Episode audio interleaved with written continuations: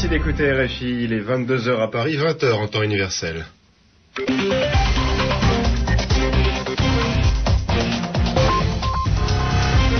Sébastien Nemeth. Et bonsoir à tous, bienvenue dans cette édition du journal en français facile, journal présenté ce soir en compagnie de Bernard Najot. Bonsoir Bernard. Et bonjour Sébastien. Et au sommaire de ce journal, l'Italie accusée par le journal Times d'avoir donné de l'argent aux talibans en Afghanistan en échange de cette somme, les talibans devaient cesser d'attaquer les soldats italiens. Des tensions diplomatiques entre Israël et la Turquie. Israël est en colère suite à la diffusion d'un feuilleton sur une chaîne turque. Et un incident nucléaire dans le sud de la France. Plusieurs dizaines de kilos de plutonium avaient disparu des inventaires. Le journal en français facile. En Afghanistan, l'Italie affirme qu'elle n'a pas payé les talibans pour avoir la paix dans la région qu'elle contrôlait. Et Rome est en colère contre un article paru dans le Times de Londres. Selon l'enquête du journal, l'armée italienne en Afghanistan a donné des dizaines de milliers de dollars aux groupes terroristes et aux chefs de guerre en échange, il ne devait, plus y avoir d'attaques terroristes dans la zone de Sourobi, contrôlée par les Italiens. Mais lorsque la France a pris le relais de l'Italie en août 2008, eh bien, les talibans ont attaqué quelques jours plus tard. Ils ont tué 10 soldats français à 50 km de Kaboul. D'après Rome, l'Italie a elle aussi subi des attaques début 2008. Ça prouverait donc que cette espèce d'accord secret avec les talibans n'existait pas. La France, de son côté, de son côté ne dit pas que les informations du Times sont vraies. Il ne dit pas qu'elles sont fausses non plus. Écoutez Christophe Prazuc, l'un des porte-parole de l'armée française. Régulièrement, nous alternons à la fois le commandement de la région et la responsabilité du district de Surovi dont il est question. Et donc cette relation est une relation de confiance. Euh, depuis plus de deux ans, les choses se passent bien. Alors je, je vous confirme que les Italiens ont démenti les informations qui sont parues ce matin. Et de notre côté, nous n'avons aucun élément qui permette de confirmer ou même d'infirmer les éléments qui sont parus dans la presse britannique. Et Christophe Prazuc, l'un des porte-parole de l'armée française, il répondait à Nathalie Hamar. J'ajoute que les commandants de l'OTAN dans le sud afghan réclament 10 à 15 000 soldats supplémentaires, mais le président français Nicolas Sarkozy a déclaré, lui, au journal Le Figaro, qu'il n'enverrait pas un soldat de plus là-bas. Vous pourrez le lire dans une interview demain dans le quotidien. Le Japon lui annonce qu'il arrêtera sa mission en aval au large de l'Afghanistan. Il partira à la fin de son mandat en janvier prochain. Pas moins de cinq attentats aujourd'hui au Pakistan. Au moins 40 personnes, dont 10 terroristes, sont morts. Dans le nord-ouest du pays, des policiers et des maisons de fonctionnaires ont été visés. Dans l'est, à Lahore, trois bâtiments de la police ont aussi été attaqués. L'armée, elle, continue de bombarder la région du Waziristan. C'est une région très peu contrôlée par l'État. 27 personnes seraient mortes dans les bombardements, d'après les autorités. Et de son côté, le président américain Barack Obama approuve la loi d'aide au Pakistan. Les États-Unis vont donc donner 7,5 milliards de dollars à Islamabad sur 5 ans. Le rapport Goldstone est aujourd'hui examiné devant le Conseil des droits de l'homme de l'ONU à Genève. Et oui, ce rapport a été écrit suite à une enquête réalisée après l'opération Plomb durci. C'est le nom de l'opération de l'armée israélienne l'hiver dernier dans la bande de Gaza. Eh bien, ce rapport accuse Israël d'avoir commis des crimes durant son attaque. Selon l'ambassadeur d'Israël aux Nations Unies, l'adoption de ce rapport récompenserait le terrorisme. Les Nations Unies, justement, où la Bosnie-Herzégovine, le Brésil, le Gabon, le Liban et le Nigeria ont été élus membres non permanents du Conseil de sécurité, c'est-à-dire qu'ils participeront aux débats et aux décisions prises par le Conseil, mais seulement entre 2010 et 2011. Ensuite, d'autres pays seront choisis pour les remplacer.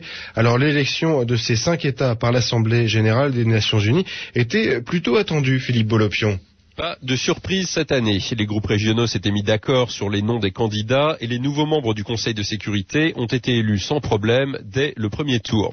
À partir du 1er janvier, la Bosnie-Herzégovine, le Brésil, le Gabon, le Liban et le Nigeria siégeront pour deux ans au Conseil de sécurité aux côtés de l'Autriche, du Japon, du Mexique, de l'Ouganda et de la Turquie. Ils seront aussi dans l'ombre des cinq membres permanents tout puissants dotés d'un droit de veto, la France, le Royaume-Uni, les États États-Unis, la Russie et la Chine.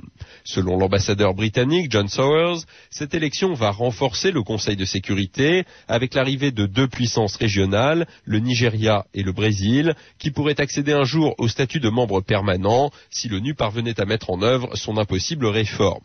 Le Liban et la Bosnie-Herzégovine apportent aussi l'expérience de pays qui ont connu la guerre et sont eux-mêmes le sujet des délibérations du Conseil, ce qui pourrait d'ailleurs les contraindre à s'abstenir sur des dossiers trop proches. L'ambassadeur de la France à l'ONU, Gérard Haro, s'est toutefois réjoui de l'arrivée du Liban, qui remplacera la Libye et pourra selon lui jouer le rôle de pont entre l'Est et l'Ouest. Philippe Bolopion, New York, RFI. Et toujours au Proche-Orient, le Hamas refuse de faire la paix avec les autres groupes palestiniens.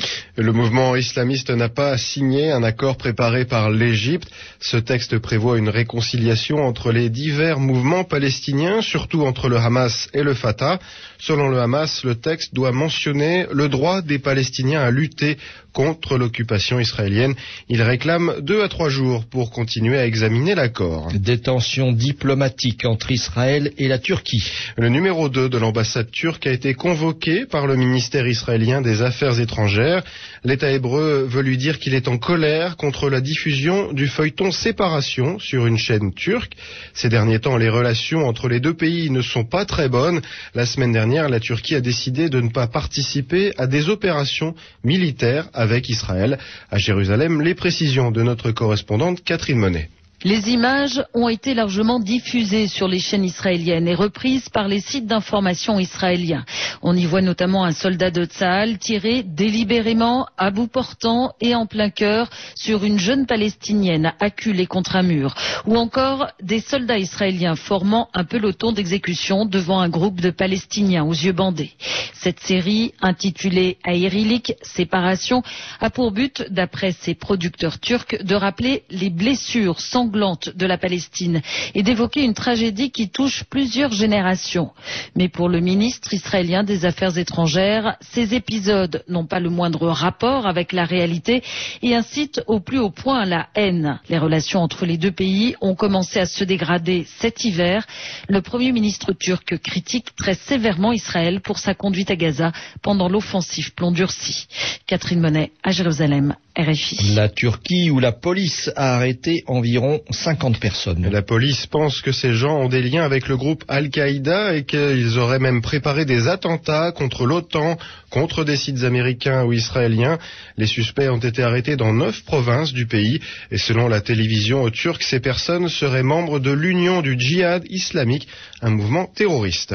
Nouveau scandale du nucléaire en France. Dans le sud de la France, plusieurs dizaines de kilos de plutonium ont échappé à tout inventaire. Sur le site de recherche atomique de Cadarache, on pensait qu'il y avait 8 kilos de plutonium. C'est un matériau qui sert à fabriquer notamment les bombes atomiques. Et finalement, on s'est aperçu qu'il y en avait 39 kilos. Alors ça pose bien sûr des problèmes de sécurité, comme nous l'explique Stéphane Lhomme, porte-parole du réseau Sortir du nucléaire avec euh, un produit, le plutonium, qui est pratiquement le plus dangereux qui existe sur Terre et qui sert à faire les bombes atomiques, ce produit qui est géré au, gramme près, on nous annonce subitement qu'il y a 30 kilos en trop qui sont dans un coin.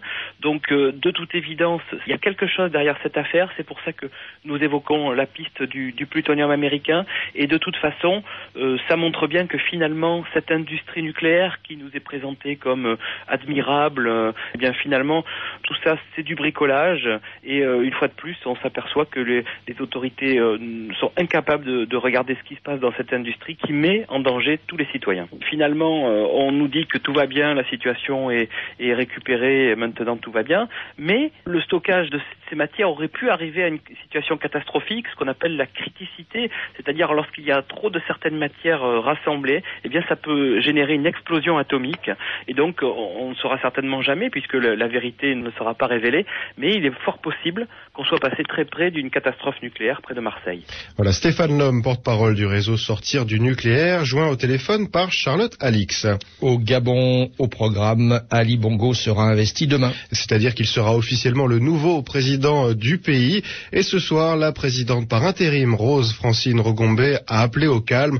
On s'en souvient, lors de la publication des résultats de l'élection présidentielle, bien des violences avaient éclaté dans le pays. Dans quelques secondes, il sera 22h 18h10 à Paris. Très bonne soirée à tous. Merci à Bernard Najot. C'est la fin du Français Facile.